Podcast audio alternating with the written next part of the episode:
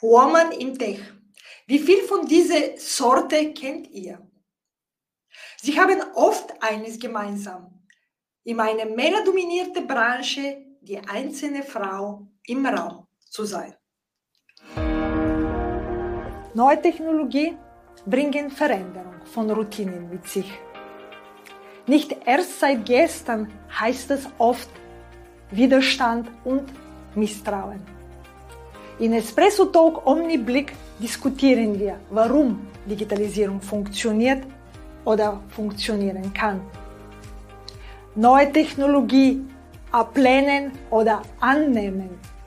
Online-Podium begibt sich auf Entdeckungstour.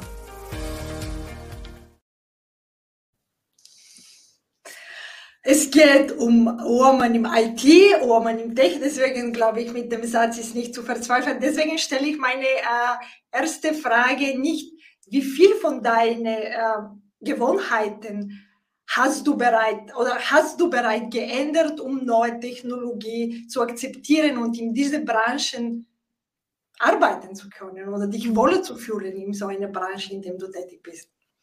Das ist eine ganz interessante Frage. Ja. Ähm, und wenn ich so zurückblicke, dann müsste ich eigentlich sagen, ähm, ich habe, glaube ich, alle meine Gewohnheiten geändert, um in dieser Branche zu sein. Das klingt jetzt äh, tragischer als es ist. Ich habe das natürlich freiwillig gemacht. Ich bin ja in diese Branche gegangen, weil es mich wirklich, wirklich interessiert hat. Und es ist ja auch nicht, dass man von einem Moment auf den anderen seine Gewohnheiten ändert, sondern es ist ein gradueller Prozess. Aber wenn ich zurückdenke, wie meine, die Welt in meiner Jugend war und wie sie heute ist, dann würde ich sagen, dass ich so ziemlich alles, vielleicht außer na, nicht einmal sogar Zähne putzen, ja, aber vielleicht außer Schlafen anders mache, als ich es gemacht habe, als ich, äh, als ich jung war. Und es liegt einfach daran, dass nicht nur ähm, ich meine Gewohnheiten angepasst habe an eine Branche, sondern dass sich die gesamte Welt verändert hat. In den letzten 25 Jahren ist ein so unglaublicher Shift durch die Welt gegangen. Es gibt so gut wie keinen Bereich mehr, der nicht von in irgendeiner Art und Weise von Digitalisierung betroffen ist. Ähm, ist ganz egal, was man macht, sei es man steht in der Früh auf und fährt mit der Straßenbahn irgendwo hin und hat sein Ticket am Handy und so, alles ist anders. Als ich jung war, gab es Stempelmarken. Da hat man Stempelmarken auf ich weiß nicht, wer von den Zuhörern sich an das überhaupt noch erinnern kann, aber solche Dinge, sowas gibt es nicht mehr, ja. Ähm, ja, also ich würde sagen, ich habe so ziemlich jede meiner Gewohnheiten an die Branche oder beziehungsweise an diese neue digitale Welt angepasst. Ich habe es vor kurzem gedacht, es hat es auch Internetcafé gegeben, wenn wir kein Internet zu Hause gehabt haben. Und das Aha. ist auch ein bisschen jetzt exotisch, wenn man sagt, dass es kein Internet, keine WLAN auf die Straße oder keine mobile Internet gibt. Deswegen kann man sich, und das ist auch nicht lange her, dass das. Äh das ist überhaupt nicht lange her, ja. Also wir, für, es ist mittlerweile so selbstverständlich, dass man die ganze Zeit mobiles Internet hat. Ja. Lange Zeit, am Anfang gab es überhaupt gar keine mobilen Devices. Also mein erster Job war bei einer Firma, also nach der Uni, war bei einer Firma, die hieß Webfree TV. Die wollten freies Fernsehen fürs Internet machen. Und das war aber zu einer Zeit, wo es noch keine mobilen Telefone gab. Und die hatten diese Vision, und das hat damals nicht absurd geklungen, die hatten die Vision, dass man in Telefonzellen geht, die auf der Straße stehen und dort ein Video aufnimmt und das ins Internet hochlädt. Ja? Also das sind, das sind Welten dazwischen. Ja. Es, die Vorstellung, dass es ein Handheld-Device gibt, das, das äh, Videos macht in 4K-Qualität oder besser, war gar nicht da. Also mobiles Internet ist etwas wirklich, wirklich Neues eigentlich. Naja, aber haben wir uns mit anderen sozusagen dieses intime Suchen mit der anderen teilen mussten. Es waren sozusagen andere Zeiten. Mhm. Uh, und uh, wie hat die Digitalisierung oder du tust das sicher jedes Tag oder mit was vielleicht? Was hat die Digitalisierung zuletzt von dir verlangt, eine neue Technologie anzunehmen, weil es passiert ständig auch Änderungen, auch in deine, das vielleicht kann man nicht mhm. jeden Tag sagen, aber vielleicht einmal im Monat kann immer wieder etwas Neues kommen. Wann hast du zuletzt etwas Neues gelernt, was mit dem IT und mit dem Digitalisierung zu tun hat? Also im Privaten würde ich sagen, das Neueste, die neueste Anpassung oder Anschaffung ist ein ähm, automatischer Saugroboter. Ja, und zwar ein automatischer Saugroboter, der so gut funktioniert, dass ich nicht hinter ihm herlaufen muss und dauernd schauen, ob er sich irgendwo aufgehängt hat. Ich hatte schon vor Jahren einmal von der Firma Kobolds etwas gekauft, weil ich bin immer jemand, der gerne die neuesten Gadgets ausprobiert. Das hat überhaupt nicht funktioniert in unserem Haushalt. Es ist immer hängen geblieben an Teppichen und so. Und jetzt, wir haben, muss dazu sagen, wir haben Katzen, ja, ist die Wohnung plötzlich sauber, immer, ja, weil dieses Teil. Also das war eine Anpassung insofern, weil es einfach wunderbar ist, so einen kleinen Helfer in der Wohnung zu haben, der automatisiert äh, für einen Grundsauberkeitszustand ähm, zuständig ist. Ja, also das ist vielleicht in meinem privaten Bereich die neueste Anpassung, Änderung, die passiert ist.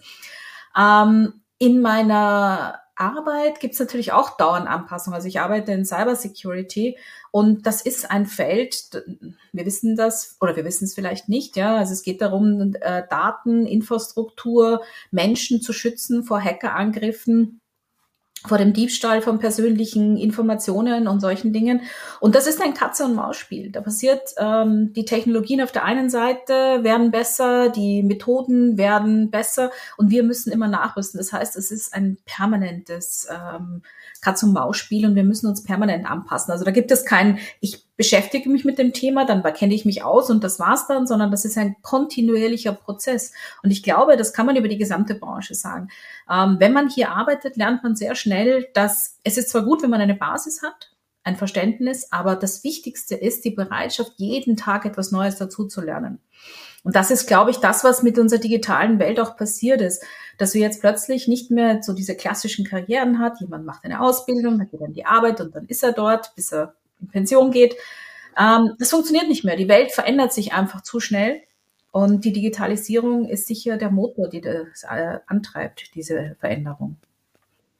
Aber das ist äh, schon mit Katz- und Maus-Spiel, was du gesagt hast. Das heißt, ihr lernt voneinander, kann man auch positiv ja. so betrachten, weil die lernen von, ja. äh, von Ihnen, sagen wir so ohne Name, die. Und ihr, wenn sie die etwas Neues tun, dann müssen sie sich ja. immer vorne sein. Und es ist quasi vielleicht nicht nur Katz- und Maus-Spiel, aber es ist Pushen voneinander sozusagen. Ja, man kann das natürlich als positiv betrachten. Ich würde es jetzt nicht grundsätzlich positiv betrachten, weil es ist halt, das Problem ist halt, dass Cybersecurity und dieses ganze Thema ähm, irrsinnig viel Geld kostet. Und zwar nicht uns, weil wir natürlich, ich bin bei einem Hersteller, ich arbeite bei einem der größten äh, Cybersecurity-Hersteller der Welt, bei Fortinet. Ähm, uns natürlich, wir verkaufen Produkte dadurch, ja, aber Tatsache ist, dass jeder, der in irgendeiner Form digitale äh, Dinge verwendet, der Daten speichert, der Daten hat, der ein Bankkonto hat, der muss sich permanent schützen, ja. Das ist eine Bedrohung durchaus, ja. Und dass die Hacker immer besser werden, sehe ich jetzt nicht unbedingt als was Positives. Ich nehme es als Gegebenheit hin und wir versuchen halt unser Bestes, sie davon abzuhalten, ähm, hier Schindluder zu treiben, würde ich mal sagen, ja. Aber ja, ich meine, wir lernen voneinander, das ist sicher richtig. Genau, das. Nur die Lernen ist positiv, alle anderen ja, äh, genau. wir vergessen. Und Lernen ist immer, lebenslange Lernen ist sehr wichtig. Ja, und äh, du hast schon sehr viel gesagt, äh, wer du bist und in welcher Branche bist du tätig, aber kannst du ein bisschen, sagen wir so, visualisieren und mit mehr mhm. Worten zusammenfassen, was ist deine Branche und wer bist du? Ja, also wie ich vorhin gerade angesprochen habe, ich bin in der Cybersecurity tätig. Also ich bin momentan als Manager für ein Team von Systems Engineers zuständig. Also ich leite die, ein Team von Leuten, die bei unseren Kunden und bei unseren Partnern unsere Technologien präsentieren, installieren, also installieren eigentlich nicht nur für Testzwecke. Also äh, es gibt dann Post-Sales, die tatsächliche Installation machen. Wir sind Pre-Sales. Also wir zeigen, wie unsere Technologie funktioniert. Wir helfen unseren Kunden verstehen, wo sie sie einsetzen können, wie sie sie richtig einsetzen und was sie brauchen, um sich zu schützen. Und zwar auf einer technischen Ebene. Bevor ich das gemacht habe, war ich selber System Engineer. Das heißt, ich habe diesen Job selbst ausgeübt, nicht bei Fortinet, wo ich jetzt bin, sondern bei anderen Firmen, bei mehreren anderen großen Herstellern. Ich war unter anderem bei VMware, ich war bei Radware, ich war bei Riverbed und so weiter. Ähm, und habe dort, also ich habe einen tiefen Einblick bekommen, was es bedeutet, diesen Job zu machen und darf jetzt eben ähm, dieses Wissen, das ich da akquiriert habe, das wie gesagt lebenslanges Lernen, ähm, dazu verwenden, jetzt zu lernen, Leute zu führen, die diesen Job machen. Also das ist eine, eine großartige Möglichkeit für mich gewesen. Ich habe letztes Jahr gewe gewechselt. Ursprünglich, äh, vielleicht. Hm? Genau, das, genau, dort wollte ich genau gehen, weil du hast gesagt, ja. es ist nichts mehr diese klassische Weg, man macht eine Ausbildung und dann bleibt bis zum Pension. Was ist deine Grundwissen ja. und mit was hast ja, du also und das, ich komme von wo ganz anders. Also ich habe Chemie studiert an der Universität Wien. Ich habe auch meine Diplomarbeit gemacht. Ich habe auch eine Dissertation gemacht. Also mein Doktor ist in Chemie, in theoretischer Chemie, um genau zu sein. Und ähm, wenn ich das erzähle, dann fragen mich die Leute immer, warum bin ich jetzt in der IT? Äh, es war so, dass ich auf der, während der Dissertation und während der Diplomarbeit äh, mit Computern in Berührung kam. Wir hatten Unix-Linux-Systeme. Ich habe ähm, 3D-Simulationen von Proteinen gemacht. Ich habe Programmieren gelernt etwas und so weiter. Viel über äh, Unix und Linux gelernt. Und es war auch die Zeit, wo das Internet kam. Es war in äh, Mitte der 90er. Da kamen die ersten Internetanbindungen. Wir hatten auf der Uni eine sehr gute Leitung nach Amerika. Und das fand ich so spannend. Also diese Möglichkeiten, die diese neue Technologie äh, mit sich gebracht haben. Also ich habe das irgendwie gesehen, was dieses, diese Vernetzung bedeuten könnte. Das hat mich so fasziniert, dass ich einfach gewechselt habe. Also ich habe dann, nachdem ich fertig war, eben diesen Job bei Webfree TV angenommen als Webentwickler, also ganz was anderes. Damals gab es auch nicht viele Leute, es war eine ähnliche Situation wie jetzt. Wir hatten, es gab einen Fachkräftemangel, dieses Internet hat einen Boom ausgelöst. Es gab nicht genug Leute, die Stellen zu besetzen und somit hatte ich die Möglichkeit, da so reinzurutschen als, als Karrierewechsler und ja, war sicher eine der besten Entscheidungen in meinem Leben. Also. Und ähm, du hast gesagt Chemie und ich finde die, zumindest äh, was man oft hört, ist die ähm, IT hat mit sich so diese abstrakten Denken. Und ich glaube, das ist, mhm. hat man das auch mit Chemie oder wo lernt man das? Lernt man nur durch in, auch in die Uni oder lernt man wirklich mehr in der Praxis, äh, dass man sich die Programmieren auch, wie du selber sagst, da, weil es ist es kommt nicht nur durch Lesen, man muss das ganz anderes denken, wirklich programmieren mhm. zu können und sozusagen auch so diese 3D-Modelle und alles, was es danach folgt. Äh, mhm. was war, wie war bei dir dieses Prozess? Kommt man durch Praxis also oder würde, mehr durch Lernen? Also ich würde diese, ich würde zwei Sachen trennen. Das eine ist okay. Wissen, also mhm. Wissen aneignen und das andere sind Methoden. Ja. Ich bin tief davon überzeugt, dass es sich auszahlt, auf eine Uni zu gehen, um dort zu lernen, zum Beispiel eigenverantwortlich zu arbeiten, um zu lernen, äh, wie man lernt, wie man Informationen beschafft, äh, was richtige Informationen sind, was falsche Informationen sind. Aber das sind Werkzeuge. Ja, und auf der Uni hat man die Zeit und die Muße, diese Werkzeuge zu akquirieren. Mehr Zeit und Muße, als wenn man einfach auf eine Fachhochschule vielleicht geht oder ähm, eine HTL macht, ja, weil dort eben dieser Raum gegeben ist. Wissen ist etwas anderes. Mir anzueignen, wie ich programmiere, eine Programmiersprache zu lernen oder etwas zu lernen über Machine Learning oder so. Dazu brauche ich kein Studium. Ja, da kann ich heutzutage ins Internet gehen, kann mir irgendwo einen Online-Kurs buchen oder vielleicht auch sogar nur YouTube-Videos. Also ich habe mit sehr vielen jungen Leuten, vor allem auch aus, aus Afrika gesprochen, die gehen auf YouTube und lernen die Sachen dort, ja, weil das kostet nichts. Und die sind, die werden richtig gut. Also man kann sich Wissen aneignen ohne ein Studium. Aber Wissen ist eine Sache und das andere ist die Methoden. Ja, und wie ich dann, was ich dann mit diesem Wissen mache, wie ich das verwende, um zum Beispiel Probleme zu lösen. Das sind zwei unterschiedliche Dinge. Aber nein, um zu programmieren, muss ich nicht ähm, studiert haben. Abstrakt denken ist eine Fähigkeit, die ich ähm, lernen kann, ja, die ich auch schulen kann, wird eher auf der Uni geschult, kann ich aber natürlich mit einer genügenden Eigenmotivation und Hilfe auch so lernen. Okay, Na, das, das mhm. glaube ich, ist sehr wichtig sozusagen. Dieses. Und das hast du wirklich sehr schön erzählt. Ich werde mir das merken, weil das ist etwas, wo man auch visualisieren muss, wenn man diese Information weitergibt. Du hast mhm. sehr schön gemacht. Danke.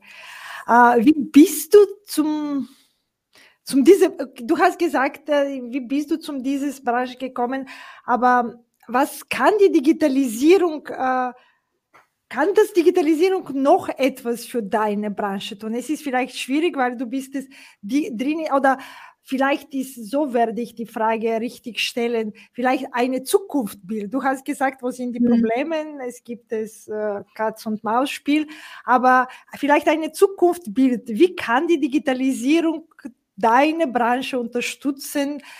Mhm.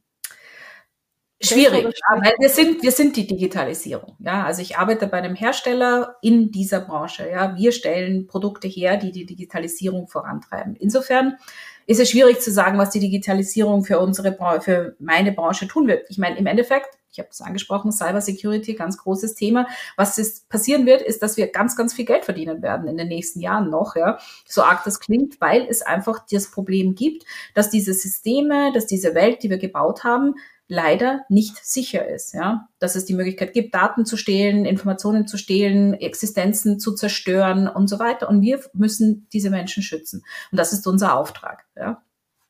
Das heißt, was die Digitalisierung bringen wird für uns, ist noch viel, viel mehr Arbeit. Ja? Je tiefer diese ganzen digitalen Methoden in die Gesellschaft dringen, je mehr sie im Alltag drin sind, wer, desto mehr müssen wir daran arbeiten, Menschen zu schützen.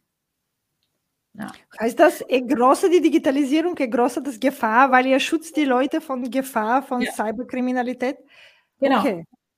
Also in dem Moment, wo alles irgendwie vernetzt ist, ja, und das fängt an mit meiner Geldbörse, also es geht ja auch immer mehr in Richtung nur noch digitales Zahlen und das, also das heißt, ich kann jemand im Internet bestehlen, so dass er plötzlich kein Geld mehr hat. Ja, ich kann sein Bankkonto einrichten, ich kann seine Persönlichkeit übernehmen, all diese Dinge. Das, ähm, ich kann ganze Unternehmen zerstören, indem ich ihre Daten verschlüssele und, und die verschwinden lasse und ihre Produktionsstätten stilllege.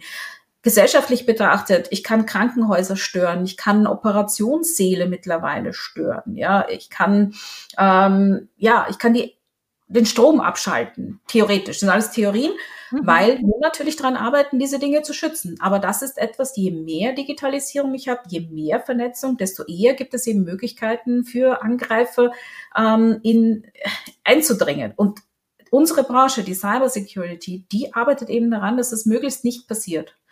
Und wie sich das in Zukunft entwickelt, ist ganz, ganz schwer zu sagen. Also ich mache solche Prognosen überhaupt nicht, ja, weil wenn jemand, jemand vor 25 Jahren gefragt hätte, wie das Jahr 2023 ausschaut, ich bin hundertprozentig sicher, er wäre völlig falsch da gelegen. Insofern ist es schwer zu sagen, welche Technologien in zehn Jahren da sein werden und, und was dann alles noch dazukommt. Also ich, das Einzige, was ich ganz sicher sagen kann, ist, dass die Entwicklung nicht stehen bleiben wird.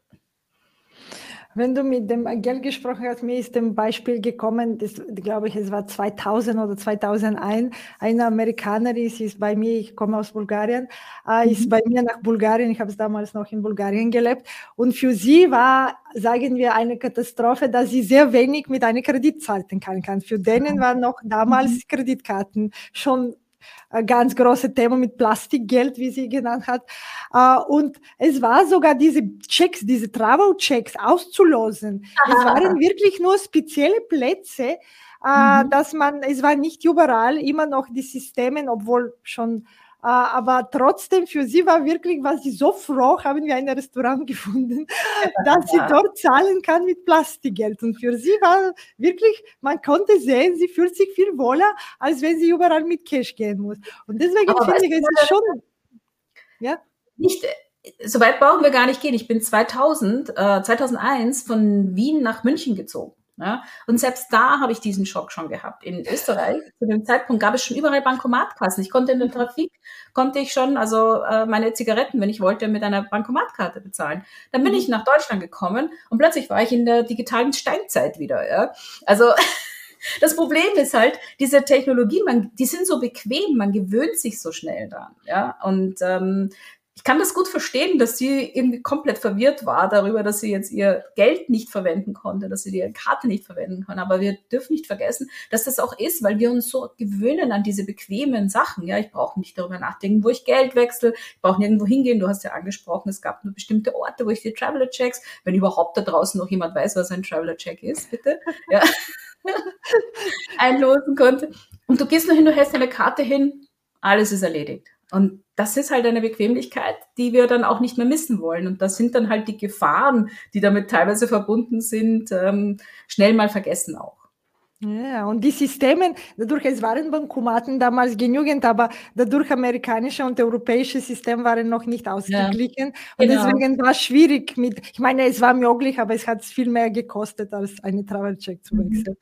Mhm. Und, und, das war schon, es geht schon um Geld. Wenn du 50 Prozent Provision zahlen musst, tust du es nicht einfach. Ah, mhm. Oder wie viel? Ja, das ist, das ist gute Gedanke. Und jetzt, wenn du mir deine Gedanken, äh, was du bis jetzt gesagt hast für deine Branche, Datenschutz und die Digitalisierung nur mit drei Hashtag, drei Hashtag zusammenfassen solltest, was hören wir von dir? Ähm, Zukunft, okay. ähm, Entwicklung und äh, Gesellschaft. Ja. Okay. Warum keine, äh, das ist, wenn ich diese Frage stellen darf, weil bis jetzt höre ich immer Begriffe, die schon in eine oder die andere Weise mit dem Branche oder mit dem neuen Technologie und du hast nur sozialgesellschaftlich oder wie kann man ihn die nennen, ja. die Wörter? Ich verstehe auch, dass das verwirrend ist, aber Tatsache ist, dass diese, diese Technologien, es geht in der Technologie nicht um Technologie. Ja? Was wir machen, ist, dass wir die Gesellschaft verändern. Wir gestalten die Zukunft und wir entscheiden, wie die Zukunft ausschaut, in dem, was wir jetzt entwickeln. Und das finde ich, deswegen finde ich es auch so wichtig, dass wir mehr Frauen und mehr andere, also diverse äh, Talents, wie man das äh, auf Englisch nennt, bei uns in der Branche haben. Wir sind diejenigen, die die Entwicklung gestalten, die die Zukunft äh, gestaltet. Ja? Und das muss man verstehen. Es geht hier nicht um Technik. Das ist ein, das ist ein Werkzeug. Ja? Wir machen Sachen, die die Welt verändern. Okay. Na, das ist eine sehr interessante Perspektive und kann ich sagen auch eine neue Perspektive für mich, weil das, das finde ich, deswegen mache ich das, äh, diese Gespräche, weil so kann man sich wirklich inspirieren lassen.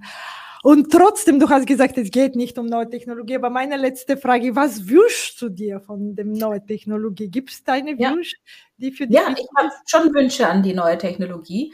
Ähm, und zwar, dass sie für alle das, was man auf Englisch accessible ist, wird. Ja? Dass Technologie so funktioniert, dass es für jeden benutzbar ist und das unabhängig davon, wie gut er sieht, wie gut er sich bewegen kann, ja, ob er Einschränkungen hat, keine Einschränkungen hat, Alter, ja, Frau, Mann. Ich möchte eine Welt, in der digitale Services, Applikationen, all diese Dinge für alle gleich gut funktionieren. Und das ist, glaube ich, die große Aufgabe der nächsten 20 Jahre, eine Technik zu schaffen, die nicht mehr, wo es nicht mehr wirklich, wo wirklich die Technik im Hintergrund geht, ist und es geht, darum geht, die Menschen zu unterstützen bei dem äh, AI Bootcamp von dem äh, IT Girls, die, dort gibt es ein Video von dem äh, Microsoft und genau das wurde gesagt, wenn man die AI auf den Prinzipien von diese drei Prozent von den Behinderten oder Diverse oder alles äh, mhm. sozusagen äh, konzipiert, nicht auf die Interesse dem 97, egal, kann auch andere Summe mhm. sein, aber nicht auf Interesse auf die Mehrheit, auf die Interesse dieses Minderheiten äh, konzipiert, dann können wir auch die, alle anderen damit arbeiten. Und dann sind sie quasi konzipiert für alle und nicht nur für diese 90 Prozent oder 95 Prozent, die normale Gesellschaft. Ganz, ganz wichtiger Punkt, ja, weil wir glauben, dass, also ich finde es interessant, dass wir denken, das sind drei Prozent und 97 Prozent fühlen sie, äh, ich meine, das sind die Statistiken, ich kenne die, ja, aber Tatsache ist, wenn du alterst zum Beispiel, ja, und deine Augen sich verändern, dann gehörst du plötzlich zu Menschen, die die Technologie, die wir jetzt haben, nicht mehr so gut verwenden kann. Ich habe ein Handy, ich habe eine, eine Smartwatch, ja, Mhm. Ich sehe überhaupt nichts, wenn ich meine Brille nicht aufhabe. Ja. Das heißt, die, plötzlich sind diese Tools nutzlos. Ja. Ich brauche eine Lesebrille. Ich bin so alt, dass ich eine Lesebrille brauche. Plötzlich sehe ich diese Technologien auf eine andere Art und Weise. Und ja, natürlich, wenn ich jetzt das so gestalte, dass das Menschen, die generell eine Sehbehinderung haben, gut verwenden können, dann werde ich im Alter auch keine Schwierigkeiten haben. Aber wir sind alle in irgendeiner Form, an irgendeinem Punkt unseres Lebens eingeschränkt. Ja. Mhm. Und das müssen wir einfach im Hintergrund. Wir können nicht dauernd Technologien produzieren, die für 23-Jährige in gut beleuchteten Räumen funktionieren. Ja, das geht nicht. Na, das ist, das ist guter Gedanke, unsere Wunsch nach der neuen Technologie. Das, das finde ich ein gutes Schlusswort. Das ist, gibt es noch viel, viel zu tun, ja. dass die neue Technologie funktionieren kann. Danke für diese inspirierenden Gespräche. Es war wirklich so viele neue Gedanken, habe ich sehr lange nicht gehabt nach einem Gespräch. Danke vielmals. Danke für die Einladung, es hat mich gefreut. Bis zum nächsten Mal. Wenn es wieder heißt Espresso Talk Omni Blick. Deine digitale Mutmacherin Margarita Mischewa. Für mehr Digitalisierung folge Online Podium in den sozialen Medien. Höre unsere Podcast oder lies unsere Vlog auf www.onlinepodium.at.